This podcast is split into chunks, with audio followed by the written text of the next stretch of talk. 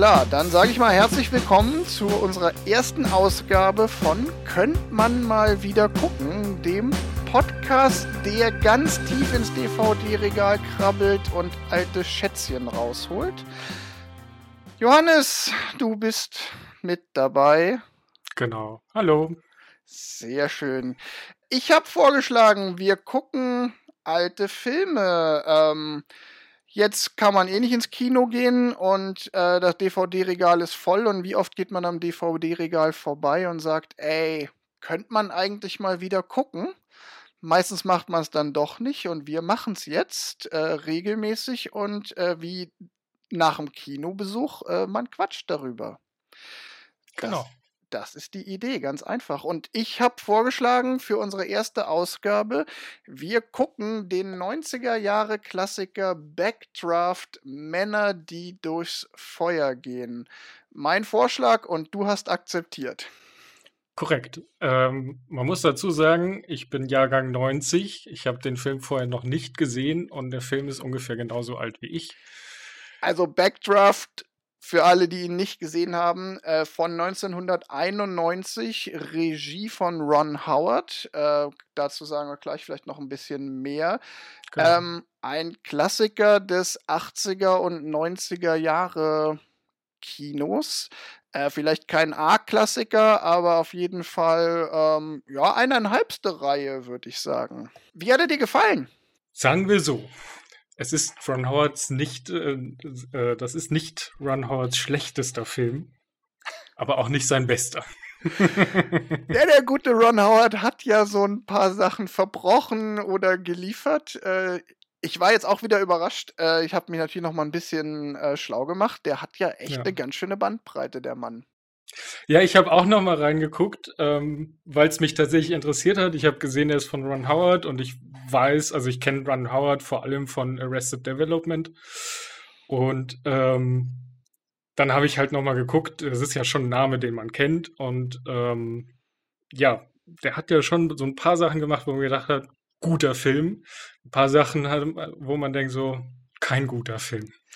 Aber Backdraft ist sozusagen sein erster großer Erfolg. Ich habe mal geguckt, davor hat er noch äh, Splash Jungfrau am Haken gemacht, so eine Rom-Com mit äh, Tom Hanks, aber sicherlich auch nicht Tom Hanks erfolgreichster Film.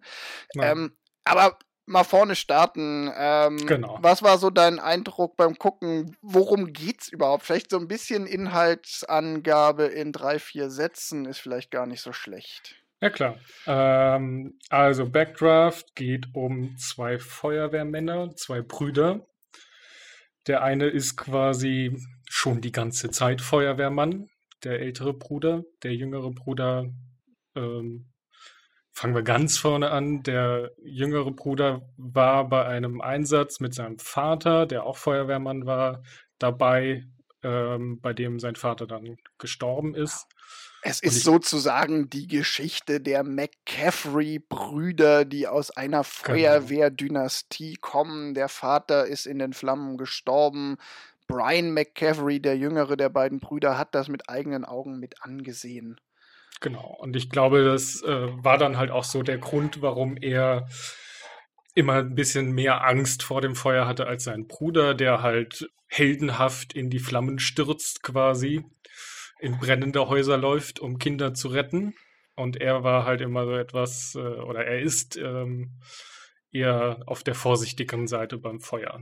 Genau, da ist man dann eigentlich auch schon mitten in der Story. Es geht um heldenhafte 90er Jahre äh, Feuerwehrleute, die schweißüberströmend äh, aus dem brennenden Haus kommen, äh, das Baby überm Arm.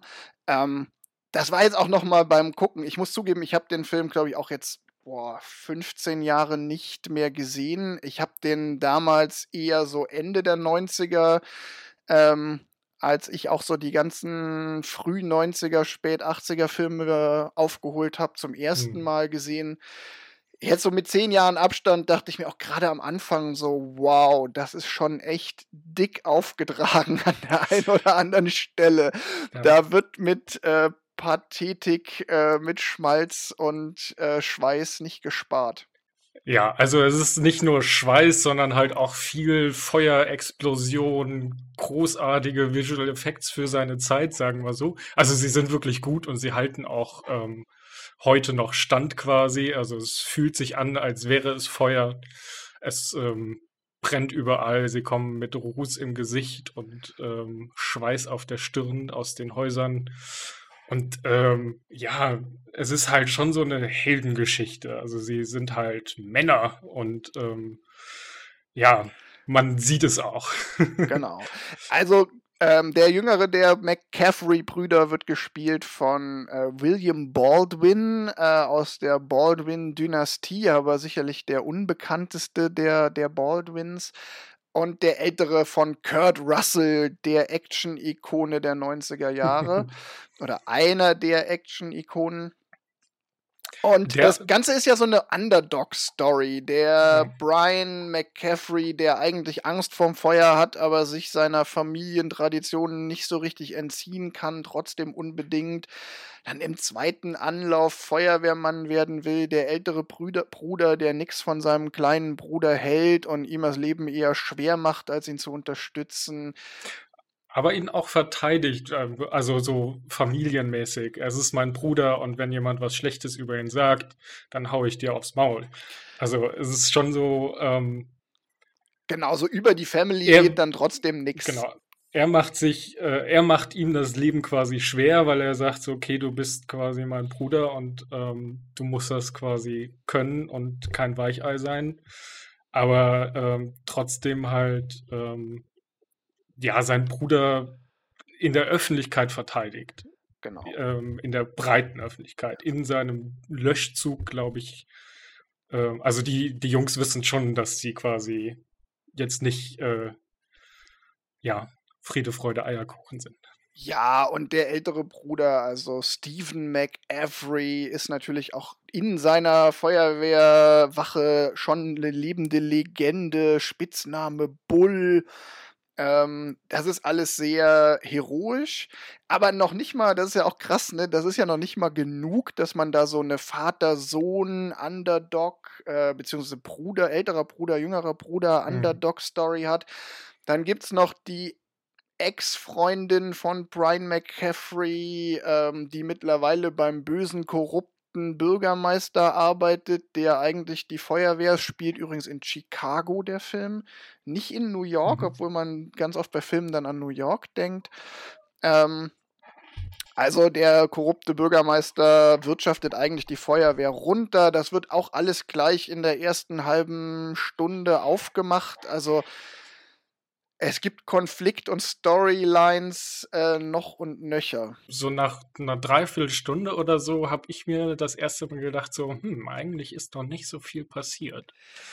Also er braucht so seine Stunde, Stunde 15, bis quasi wirklich die Main Story oder die alle Teile der Story eingeführt sind, sodass dann halt die die Jagd nach dem Pyromanen quasi beginnen kann, wo es dann im zweiten Teil drum geht. Also genau. Da, ja. Ja, sprich ruhig aus. ich wollte nur noch hinzufügen, so von, okay, ähm, sie versuchen halt einen Pyromanen zu, ähm, zu fangen ähm, mit der, mit der Brand, ähm, wie nennt man es? Serie, mit dem Brandstiftungsserie. Brand, ich wollte, wollte sagen, mit den Brandermittlern. Ach so, ähm, ja ähm, wo nach einem weiteren Feuer quasi Brian ähm, hat äh, den Job angeboten bekommen, als Assistent bei der Brandermittlung anzufangen. Ähm, nachdem er sich mal wieder mit seinem Bruder in die Haare bekommen äh, kriegt, ähm, nimmt er dann diesen Job an und dann ähm, jagen sie halt quasi den Pyromanen, den man schon vorher kennengelernt, also die Person nicht, aber man weiß, dass quasi ein Pyromane unterwegs ist, der Feuer legt, die selber nicht brennen und dann, wenn die Tür oder wenn Sauerstoff zum Feuer hinzukommt, dann ein Backdraft ähm, erzeugen und die Person, die im Weg steht, quasi umbringt. Genau, das ist so der namensgebende Backdraft, der dann ähm, eigentlich die, die zweit, das ab dem zweiten Drittel des Films äh, wichtig wird. Und ähm, ich finde, das ist auch so eine schöne, oder was schön, das ist so eine Eigenart dieses Films. Äh, kaum ist ähm, der Pathos der einen Storyline ins Gewebe eingetropft, äh, kommt die nächste Nummer. Erst ist es der Bruderkonflikt, dann kommt der korrupte Bürgermeister ins Spiel. Äh, kaum ist der verdaut, kommt ähm, raus, dass es eine Brandanschlagsserie gibt äh, mit diesem mysteriösen Backdrafts. Äh, die Feuerwehrleute kommen teilweise an Brandorte. und wenn sie die Tür aufmachen, explodiert alles. Ähm, sehr spektakulär inszeniert. Ja. Aber er dreht dann halt auch nach einer Stunde. Ich habe witzigerweise auch genau nach einer Stunde nochmal auf die Uhr geguckt und dachte mir so, ah, jetzt geht die eigentliche Story erst los. Er braucht da hm. schon erstaunlich lange für. Und dann äh, nach dem ersten Drittel geht es dann irgendwann los. Ähm, hm. Das ist eigentlich, und das fand ich witzig, ähm, zu einem Cop-Action-Film wird. Also eigentlich reiht sich Backdraft perfekt ein in die Reihe der Cop-Action-Filme der frühen 90er Jahre. Also diese Serie von Filmen, die irgendwo mit Stirb langsam Ende der 80er beginnt und vielleicht mit Bad Boys Mitte der 90er dann irgendwann endet oder abebbt. Hm. Ähm, mit Filmen wie Speed, äh, die Lethal Weapon-Reihe, in Anführungszeichen vielleicht auch noch ähm, äh, hier Beverly Hills Cop, äh, auch wenn der sehr komödiantisch ist. Und hier haben wir halt keine Cops, aber es ist halt auch dieses, der Gute muss halt, ist halt auf der Jagd nach dem Verbrecher, dem Bad Guy, so ein bisschen Kriminalgeschichte, wer legt diese Brände ähm, und auch vom ganzen Pathos, vom ganzen Style, das ist so hm. eine Reihe. Ja, auf jeden Fall, kann man, kann man so zusammenfassen. Also sie, der Film passt schon sehr gut in dieses ähm, wir sind die Guten und wir sind die Helden und es gibt einen, der, ähm, den wir halt irgendwie, ja, kriegen müssen. Genau, es gibt ja noch eine ganze Reihe Bruce Willis-Filme, die in die Richtung gehen. Bruce Willis hm. hat ja mhm. irgendwie im ersten Jahrzehnt seines äh, Schaffens nur so Cop-Action-Dinger gemacht. Ja. Ähm, es ist im Grunde, würde ich tatsächlich auch sagen, äh, wer stirbt langsam und Speed mag, der kann es auch mal mit Backdraft versuchen. Ähm, Feuerwehrfilm ist ja ansonsten nicht so ein Genre. Nee, ich glaube auch, dass es gerade beim Feuerwehrmann, das haben sie hier auch äh, einfach ignoriert, ist es halt sehr schwer, wirklich was zu sehen. Also normalerweise läuft so ein Feuerwehrmann halt in kompletten Montur und Maske und sonst was durch so ein Feuer und also, ich habe mir aufgeschrieben, Kurt Russell wäre in zwei Minuten tot.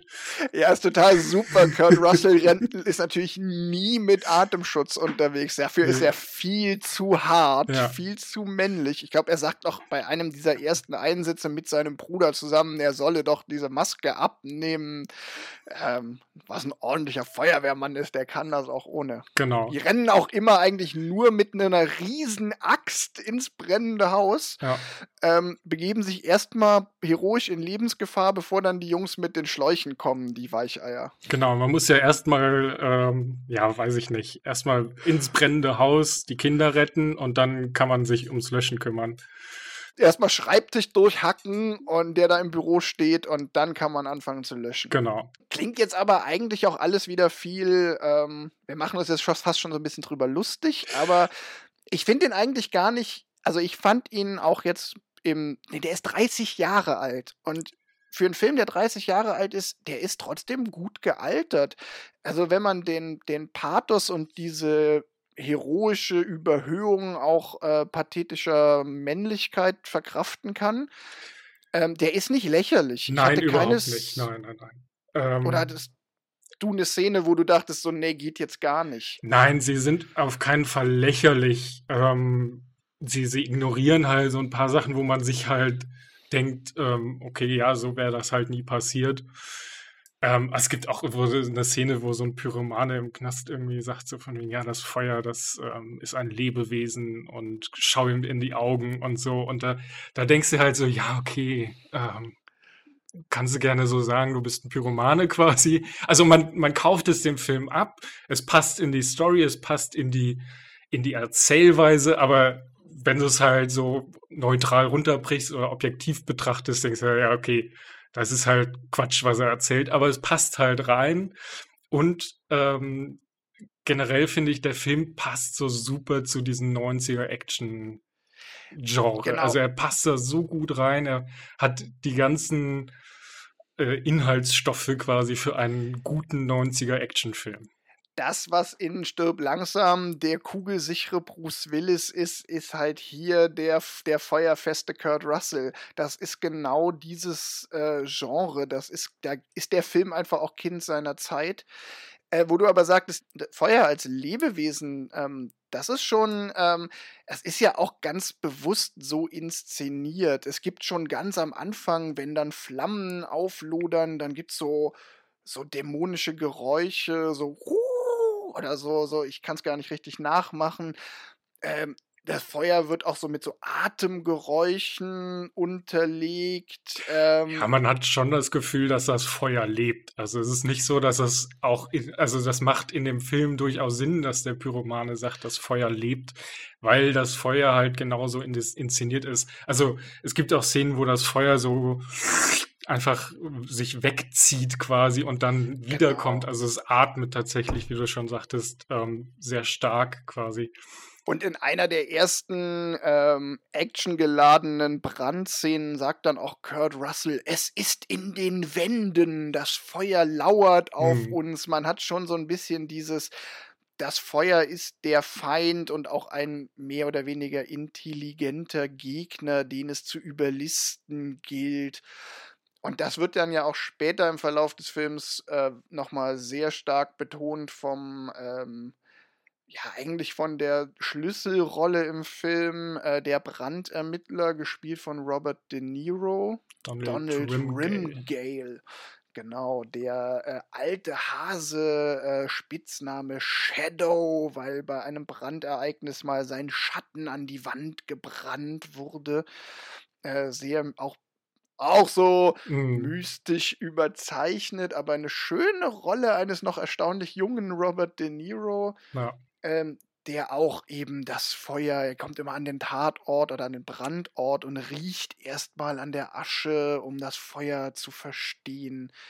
Ja, er geht ja dann auch später hin, also irgendwann sagt ähm, Brian zu ihm, oder die sind an dem Tatort und ähm, der, der Brandermittler ähm, zündet halt irgendwie den Brandort nochmal an und sagt, hier das Feuer, ähm, das ähm, das lebt und das frisst sich halt hier die Wände hoch, nicht wegen irgendwie physikalischen Gesetzen oder so, sondern weil es halt ein Lebewesen ist oder irgend sowas, sagt er.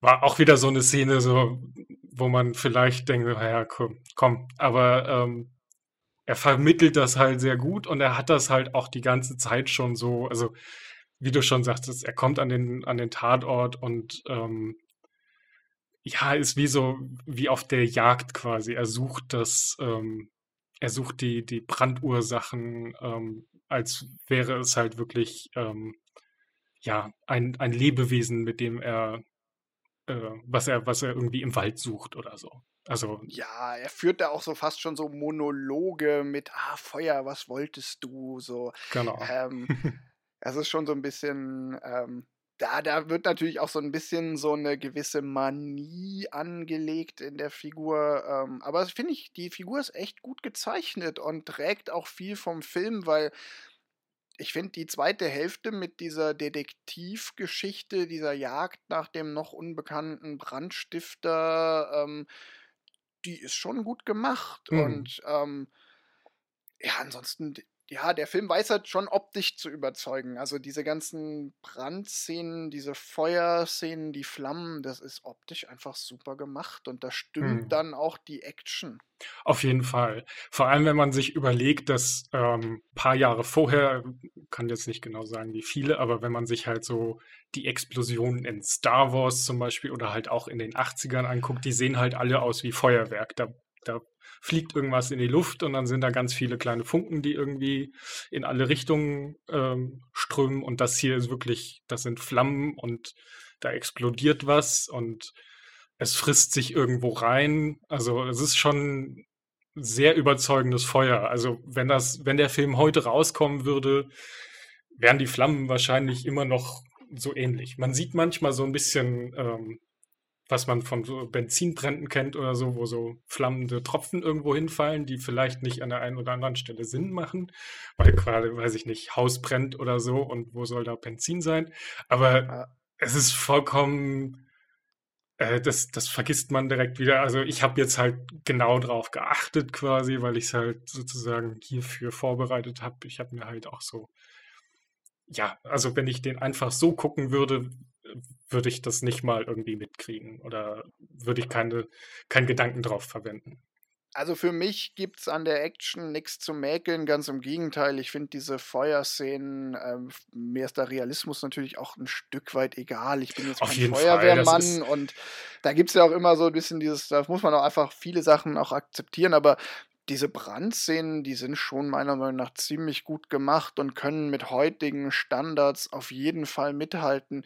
Ich vermute, dass sie damals einfach total viel mit echtem Feuer gearbeitet haben. Hm, Gehe ich auch davon aus was man sieht und was dem Film total gut tut. Ja.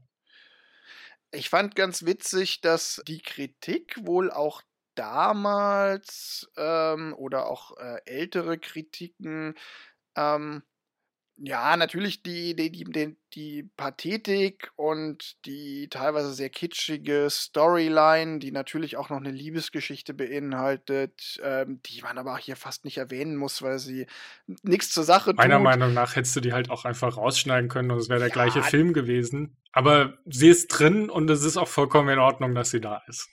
Das ist so, glaube ich, auch typisch zu der Zeit. Mm, natürlich muss Fall. sich der Held auch noch verlieben. Also natürlich kommt der dann irgendwie mehr oder weniger wieder mit seiner Ex zusammen und so. Ähm, da gibt es auch, äh, wobei muss man sagen, ne, er hat natürlich fast die beste Hook-Up-Line der, ähm, der Filmgeschichte, weil ähm, bevor sie dann in Anführungszeichen im Bett landen, äh, sagt sie zu ihm, zeig mir dein Feuerwehrauto. Ja. Das ist natürlich ein. ein naja, und dann werden sie ja noch quasi unterbrochen, während sie gerade dabei sind und müssen dann quasi noch mit zum Einsatz, weil sie auf dem Feuerwehrauto sind. Und also ist auch schon also so eine, wenn, wenn man es wenn ein bisschen zynisch analysiert, auch eine sehr geile Parallelmontage zwischen dem jung, jüngeren äh, Bruder, der sich äh, unter die Kleidung seiner Ex-Freundin vorarbeitet, und dem älteren Bruder, der sich im brennenden Haus vorarbeitet. Und man mhm fragt sich, wer kommt zuerst, der jüngere Bruder oder das Feuer mit dem Backdraft? Stimmt, das haben sie ja auch noch so ineinander geschnitten quasi. Also es war eine Szene quasi. Er sucht das Feuer, er sucht den BH.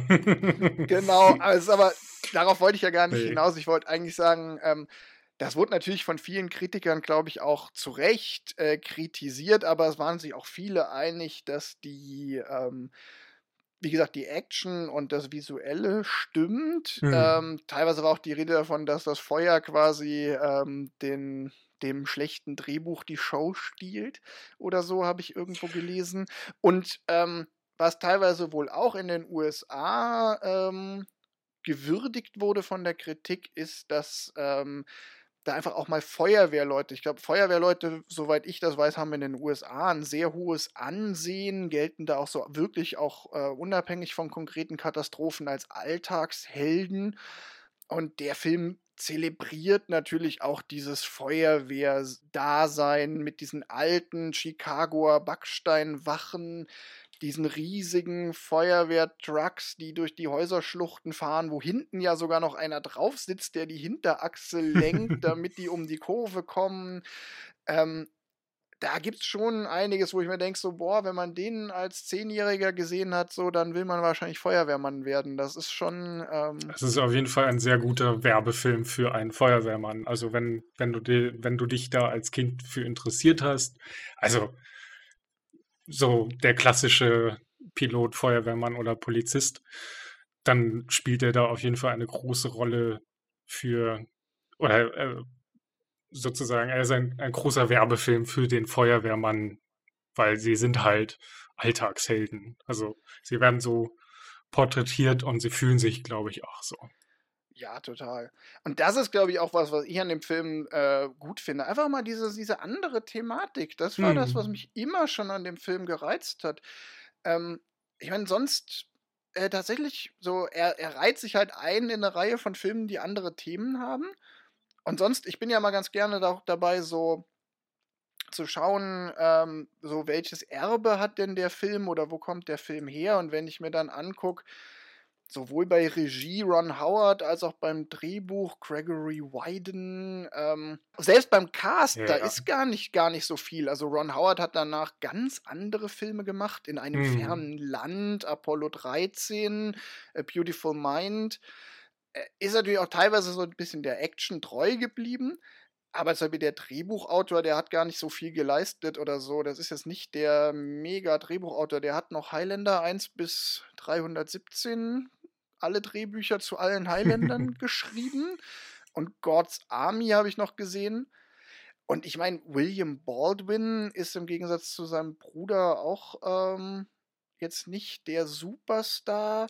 Nee, aber Kurt, es ist halt Kurt, Russell, Kurt Russell ist der Haus- und Hofschauspieler von John Carpenter gewesen. Hm. Und aber darüber hinaus auch nicht so viel. Also es ist jetzt nicht.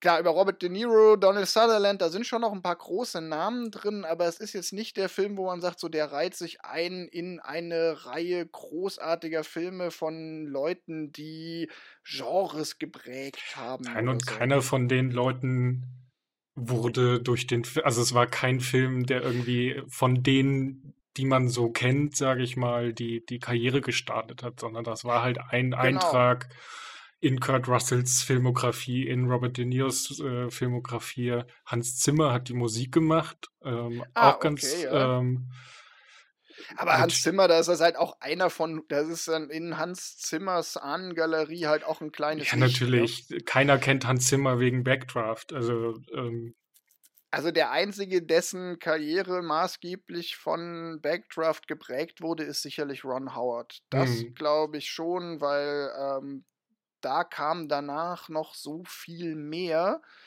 Ähm, bei allen anderen, Kurt Russell war damals sicherlich so ein bisschen Zugpferd für den Film. Äh, Robert De Niro und Donald Sutherland, die spielen ver im Vergleich zu ihrem Status, den sie damals sicherlich auch schon hatten, relativ kleine Rollen. hm. Äh, William Baldwin verschwand danach mehr oder weniger wieder Der in der kam zurück zu. Backdraft 2. Schön, dass du es hast es auch gefunden. Ich habe Ich ich es tatsächlich irgendwo gelesen, ja. wirk auch wirklich kurios. Ich habe den nicht gesehen. Äh, 1900, nee, Mhm. 2019, also vor eineinhalb, zwei Jahren, hat man sich dann entschlossen, nach 28 Jahren ein Sequel zu drehen mit Kurt Russell und William, nee, mit William Baldwin und Robert De Niro in den alten Rollen als Brandermittler und auch wieder mit dem Drehbuchautor Gregory Wyden. Mhm. Ist aber damals schon nur für Video produziert worden. Also ähm, auch ganz spannend. Muss ich mir mal irgendwo besorgen. Ja. Können wir ja dann noch mal in einer weiteren Folge quasi als ähm, Special machen oder so.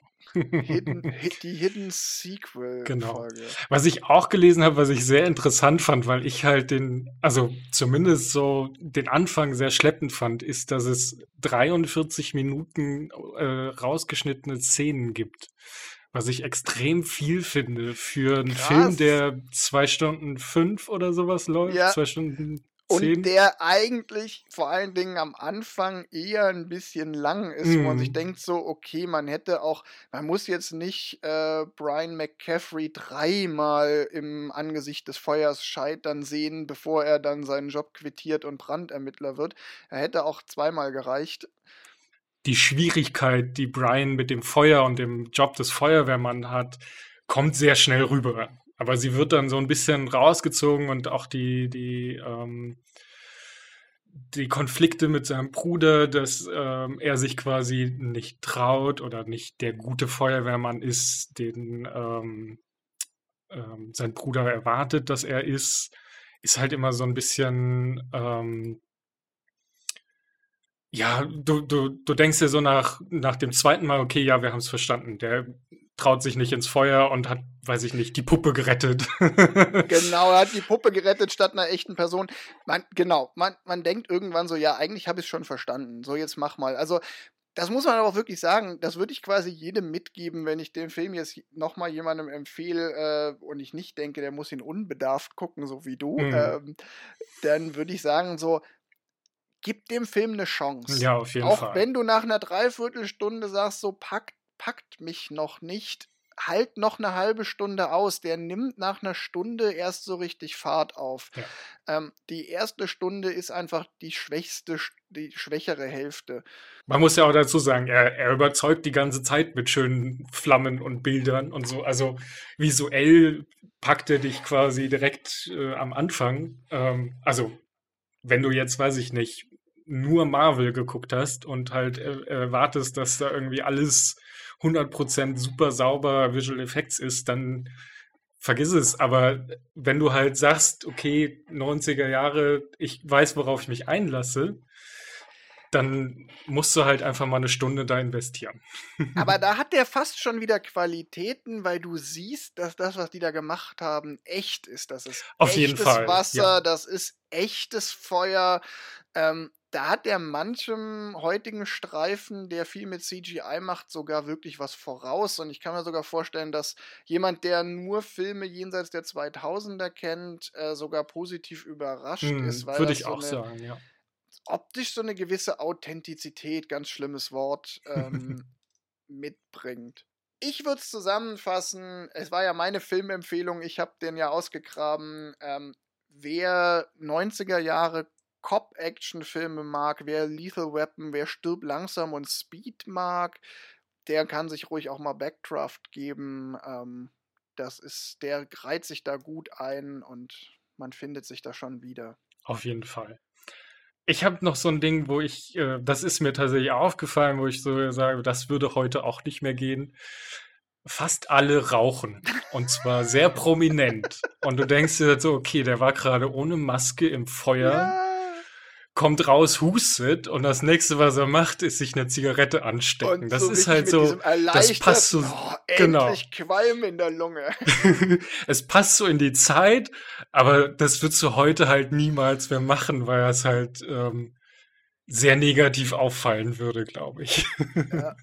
aber ich fand es halt so cool, weil, also jetzt, ich bin nicht dafür, dass jeder raucht, aber ähm, ich fand, es passte so gut zu dieser, wir sind die coolen Feuerwehrmänner und natürlich rauchen. Es ist 90er Jahre Klischee. Und übrigens zur äh, Wertschätzung der Feuerwehrleute, die der Film vielleicht ein bisschen vermittelt. Ähm, äh, es waren wohl auch äh, die meisten Feuerwehrstatisten waren wohl echte Feuerwehrleute. Mhm. Also auch die, die da direkt mit auf dem Truck mitfahren mit den zwei McCaffrey-Brüdern. Da sind ja eigentlich nur der hat ja die unter den im Einsatz befindlichen Feuerwehrleuten gibt es auch irgendwie nur vier Sprechrollen und zehn Statisten und die Statisten. Ja, also wenn du den den ähm, den jungen, ähm, also den Neuling quasi mitzählst, der am Ende da noch. Vier oder äh, so. Es sind, glaube ich, also ich würde jetzt maximal fünf. Ja.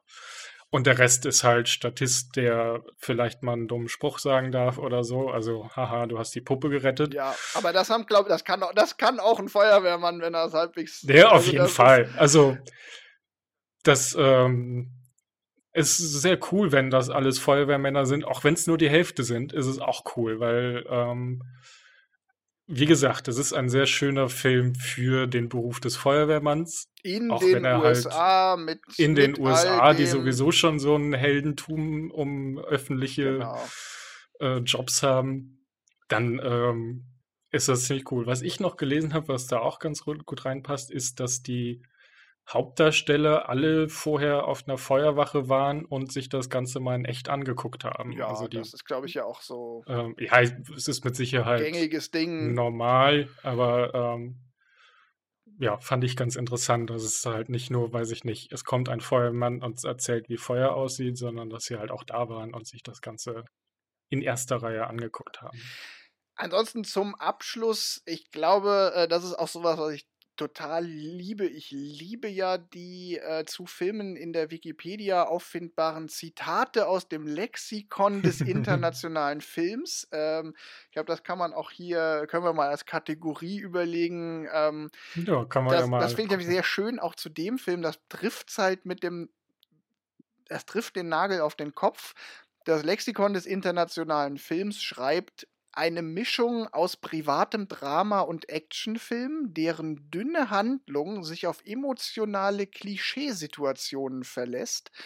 Die atemberaubende Inszenierung von Feuersbrünsten stiehlt der Story die Schau. Und das ist die perfekte ähm, Zusammenfassung. Das ist eine sehr gute Zusammenfassung dieses Films. Ja. Ähm, die dünne Handlung und diese emotionalen Klischees, da kann ich gerne drüber hinweg gucken, weil der Rest passt. Und damit ist es für, für mich ist es einfach eine Empfehlung. Ähm, ich sag, guckt euch Backdraft an, guter Film. 30 Jahre. Kann man alt, mal wieder gucken. Kann man mal wieder gucken. Was gucken wir nächste Woche?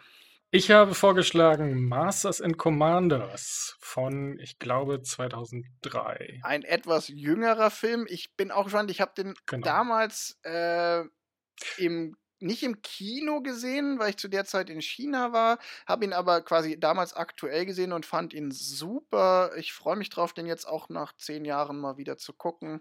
Ja. Was mich tatsächlich jetzt noch interessieren würde, ist, du hast gesagt, du hast den Ende der 90er angefangen, äh, angeguckt, den, also Backdraft. Ja. Ähm, so ungefähr, ja. Ist er besser, schlechter oder gleich geblieben, von deiner Meinung her? Oh, ich glaube, ich glaube, heute würde ich den schon ein bisschen weniger gut bewerten. Ich glaube, damals war mhm. ich halt so, ne, da war ich halt so, ich, vielleicht habe ich den sogar auch Mitte der 90er gesehen. Da fand ich das halt alles geil. Da war ich auch großer Bruce Willis-Fan. Ähm, da bin ich auf dieses Heldending natürlich noch ein bisschen mehr abgefahren mit meinen 14, 15 Jahren oder wie alt ich da war. Mhm. Ähm, heute fällt mir natürlich schon ein bisschen mehr auf, ähm, auch wie überzogen dieses ich glaube, das Bild von Männlichkeit hat sich ja Gott sei Dank seitdem ein bisschen gewandelt und gerade auch in den letzten Jahren, aber ähm, das ist jetzt auch eine Diskussion, die man anhand von dem Film nicht führen muss. Das, wird, wird nee. den, das würde den Film auch ähm, über, völlig überbewerten, aber Dafür ist er halt auch einfach. Also, ich hatte heute noch genauso viel Spaß dabei, ihn nochmal zu gucken wie damals. Aber ich kann auch jeden verstehen, der heute sagt, so, boah, nee, ist nicht mehr ganz so zeitgemäß, ist nicht mehr richtig zeitgemäß. Ist 30 Jahre alt. So, es ist, es ist eigentlich. Ja, ist vollkommen in Ordnung, dass sich die Zeiten und die Filme ändern. Also, heute würdest du den ja auch so einfach nicht mehr machen. Ja. Das muss man ja auch dazu sagen. Oder beziehungsweise er wäre nicht mehr so erfolgreich, wie er damals gewesen ist. Er war ja ähm, ja, relativ ich weiß nicht mehr, wo ich es gelesen ja, habe. Er war, also war für, für das, was er ist, quasi sehr erfolgreich, würde ich jetzt mal so. Genau, also als, er hat sein ähm, Ergebnis locker wieder eingespielt. Der war schon, war schon ein Erfolg. Und wie gesagt, hat ja auch mindestens hm. eine Karriere befeuert. Ähm, aber es ist ein Film seiner Zeit. Dann beim nächsten Mal Master und Commander aus dem Jahr 2003. Wer will, genau. kann ja selbst auch schon mal reingucken und äh, mit uns äh, mit denken und wer nicht will, lässt sich einfach überraschen, äh, was wir denn dann zu dem Film zu sagen haben. Dann bis zum nächsten Mal. Bis zum nächsten Mal.